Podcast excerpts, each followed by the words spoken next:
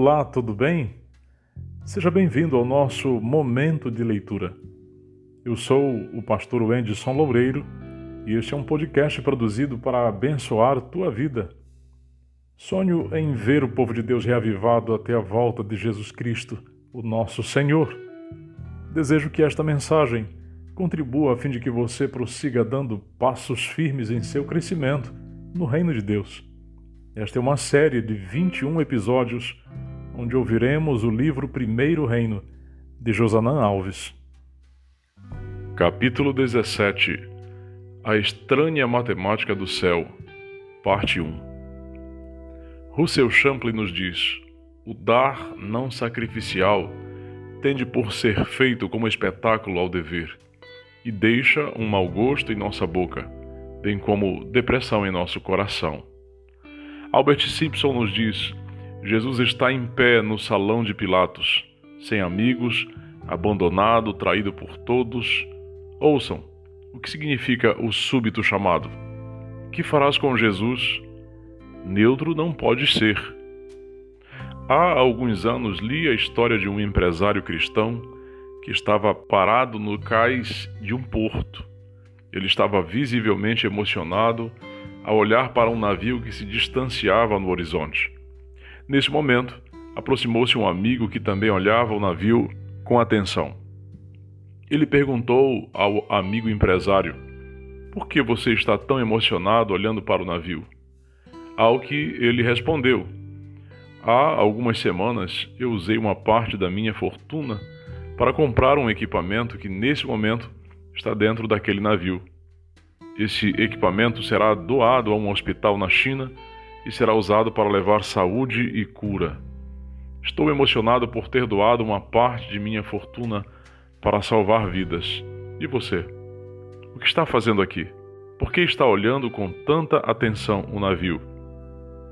A resposta que ouviu foi: Isso é muito intrigante, pois naquele mesmo navio está minha filha, minha única filha, de 22 anos ela resolveu dedicar o resto da vida para ser missionária na China. No mesmo navio em que está a sua máquina, também está minha filha. Tanto sua máquina quanto minha filha serão instrumentos de salvação para muitos. O empresário, visivelmente desconcertado, respondeu: Amigo, agora eu sinto como se não tivesse doado coisa alguma. Diante de sua oferta, a minha perde completamente o valor eu me senti orgulhoso por doar parte de minha fortuna para a causa de Deus. Você está dando sua única filha. Desconheço a exatidão dessa história, mas reconheço a veracidade da aplicação dela. Diante da oferta da filha, a oferta da máquina perdeu completamente o valor. A entrega da viúva representou um grande sacrifício em nossa perspectiva mas imagine que a viúva tenha entendido claramente o que representava a morte dos animais que eram sacrificados no templo. Imagine ela olhando a entrega das duas moedas na ótica da oferta que seria oferecida por ela quando o Messias que ela tanto aguardava viesse. Esse é um dos pontos mais importantes a serem entendidos quando pretendemos fazer uma entrega completa a Deus. A cruz do Calvário é o padrão da entrega. Enquanto não entendermos o tamanho do sacrifício que nos foi oferecido, nunca entenderemos o que significa uma entrega completa e grandiosa. Não existe lógica humana que nos faça responder às seguintes perguntas: Como alguém é capaz de entregar tudo o que tem pela causa de Deus, como fez a viúva? Como alguém é capaz de levar o filho ao monte Moriá para oferecê-lo em sacrifício? Como alguém é capaz de entrar em uma cova cheia de leões famintos para se manter fiel a Deus? Como alguém é capaz de rejeitar uma promoção salarial que exija que se trabalhe aos sábados? A lógica humana não funciona nesses casos. Entretanto, quando olhamos para o tamanho da oferta que nos foi feita, todas as nossas ofertas e sacrifícios perdem completamente o valor e a dimensão. Não importa o valor ou a abnegação que envolvam. Para dimensionar o valor da oferta da viúva, Jesus fez o seguinte comentário: Esta viúva pobre lançou na caixa de ofertas mais do que todos os ofertantes, porque todos eles deram aquilo que lhes sobrava. Ela, porém, da sua pobreza, deu tudo o que possuía, todo o seu sustento. Marcos 12, 43 e 44. Jesus não afirmou que ela havia entregado mais do que alguns deles. Ele afirmou que ela havia entregado mais do que todos eles. Na matemática convencional, isso nunca poderia ser verdade. Comparada com as ofertas dos ricos, a oferta da viúva perdia em pelo menos três critérios. Letra A. A quantidade entregue era menor. Letra B. O valor monetário era menor. E C. O poder de compra era menor.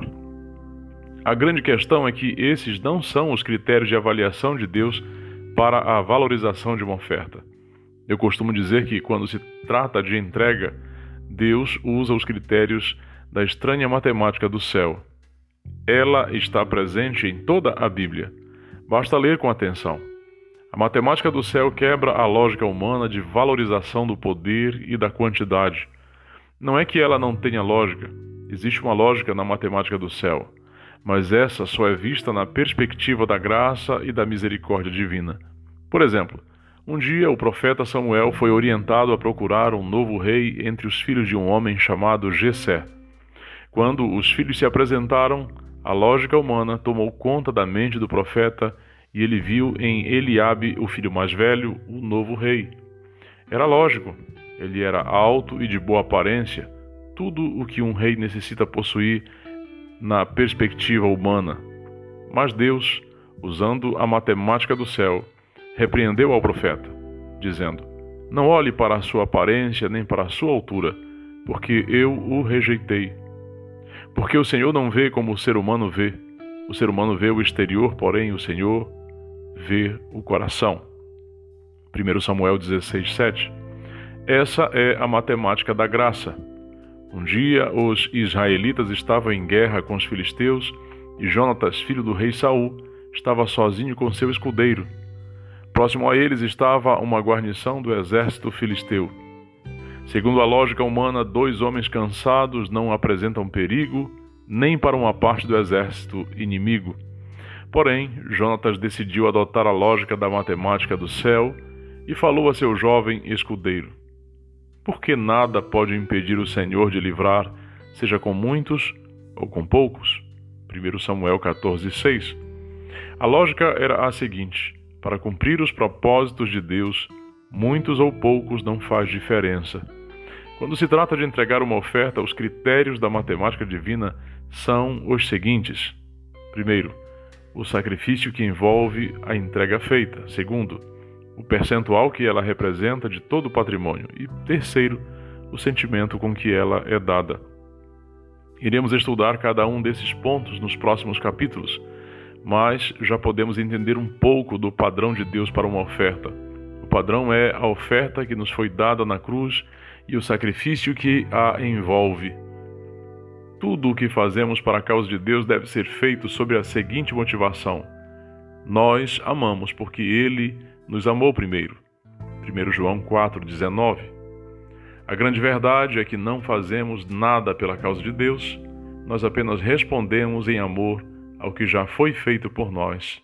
No caso da viúva, Cristo disse que aquelas duas pequenas moedas eram maiores que todas as ofertas dos ricos, porque eles tinham lançado o que lhes sobrava, não envolvia nenhum sacrifício para eles, enquanto a viúva entregou tudo o que tinha com grande sacrifício pessoal. A entrega, para ser real, deve envolver um sacrifício. O importante não é a soma, mas o custo para o doador. Não é o tamanho, mas seu valor sacrificial. Diante disso, temos que parar e pensar: será que em algum momento de minha vida já fiz um verdadeiro sacrifício pela causa de Deus? Temos que admitir que dificilmente estamos dispostos a abrir mão de algum prazer para dar um pouco mais à obra do Senhor. Tratando desse tema, Ellen White escreveu: Falo do sistema do dízimo, contudo, me parece irrisório que valor pequeno! Como é fútil o esforço de medir com regras matemáticas o tempo, o dinheiro e o amor, em face de um amor e sacrifício imensuráveis e incalculáveis? Dízimos para Cristo? Que esmola insignificante, que vergonhosa recompensa daquilo que tanto custou. Você entende qual é o critério? Entende como funciona a matemática do céu? Nesse momento, deveríamos perguntar: como aprendo a somar, multiplicar, subtrair e dividir de acordo com o critério divino? Outra citação do livro O Desejado de Todas as Nações pode nos ajudar. Ela diz: Faria muito bem para nós se diariamente passássemos uma hora refletindo sobre a vida de Cristo. Devemos considerá-la ponto por ponto e deixar que a imaginação tome conta de cada cena, especialmente as finais. Ao meditar assim em seu grande sacrifício por nós, nossa confiança nele será mais constante, nosso amor será fortalecido e seremos mais semelhantes a ele. Se quisermos estar salvos no fim, teremos que aprender ao pé da cruz a lição de arrependimento e humilhação. Preciso confessar uma limitação deste livro. Eu posso ensinar você sobre o uso dos dons espirituais, sobre a devolução dos dízimos e das ofertas, ou sobre a fidelidade na observância do sábado. Entretanto, apenas a comunhão diária com Deus e a compreensão do sacrifício feito na cruz poderão levar você a oferecer seu melhor pela causa de Deus através do uso dos dons, a ser fiel nos dízimos e nas ofertas de maneira generosa e feliz, ou a enfrentar com coragem os desafios da fidelidade na observância do sábado. Somente quando compreendemos o mais grandioso sacrifício, estaremos prontos a fazer verdadeiros sacrifícios pela causa de Deus. Um dia, o missionário escocês Alexandre Duff regressou à sua pátria para ali morrer, depois de muitos anos de trabalho e lutas árduas na Índia. Em uma reunião em sua igreja, ele pregava e apelava a seus patrícios que se apresentassem para a continuação da obra. Porém, ninguém atendia a seu apelo. Ele insistia com tanta paixão que desmaiou ao lado do púlpito. Um médico examinava seu coração quando, repentinamente, Alexandre abriu os olhos e disse: Eu preciso voltar ao púlpito. Preciso continuar o apelo. Fique calmo, aconselhou o médico. Seu coração está muito fraco. Mas o velho missionário não se conformou. Voltou ao púlpito e continuou o apelo dizendo: Quando a rainha Vitória convidou voluntários, centenas de jovens se apresentaram. Mas quando o rei Jesus chama, ninguém quer atender. Será que a Escócia não tem mais filhos para atender ao apelo da Índia? indagou ele. O missionário esperou um pouco em silêncio, mas não houve resposta. Ele então terminou, dizendo: Muito bem, se a Escócia não tem mais jovens para enviar à Índia, eu mesmo irei novamente para que o povo dali saiba que pelo menos um escocês ainda se preocupa com eles. Quando o veterano soldado de Cristo deixou o púlpito, o silêncio foi quebrado por uma multidão de jovens que se prontificaram, dizendo: Eu vou, eu vou, eu vou. Depois do falecimento de Duff, muitos daqueles jovens foram para a Índia dedicando sua vida à obra missionária. Se a história do sacrifício de um homem nos toca tão profundamente, Imagine o que fará a visão diária do sacrifício feito pelo céu. Hoje, quero convidar você a escrever uma pequena oração perguntando a Deus que tipo de sacrifício Ele espera de você em resposta ao que já lhe foi oferecido na cruz. Vamos orar? Pai querido, Senhor nosso, Tu que conheces o coração da gente, Sabes, Senhor, quantas vezes nos preservamos evitando sacrificar em teu altar. E nesta manhã viemos te pedir perdão e pedir, Deus, que o Espírito Santo tome conta do nosso coração, do coração deste ouvinte, desta ouvinte que ouve esta palavra neste momento, a fim de que haja disposição pela operação do teu Espírito para o sacrifício no teu reino. Em nome de Jesus te pedimos. Amém.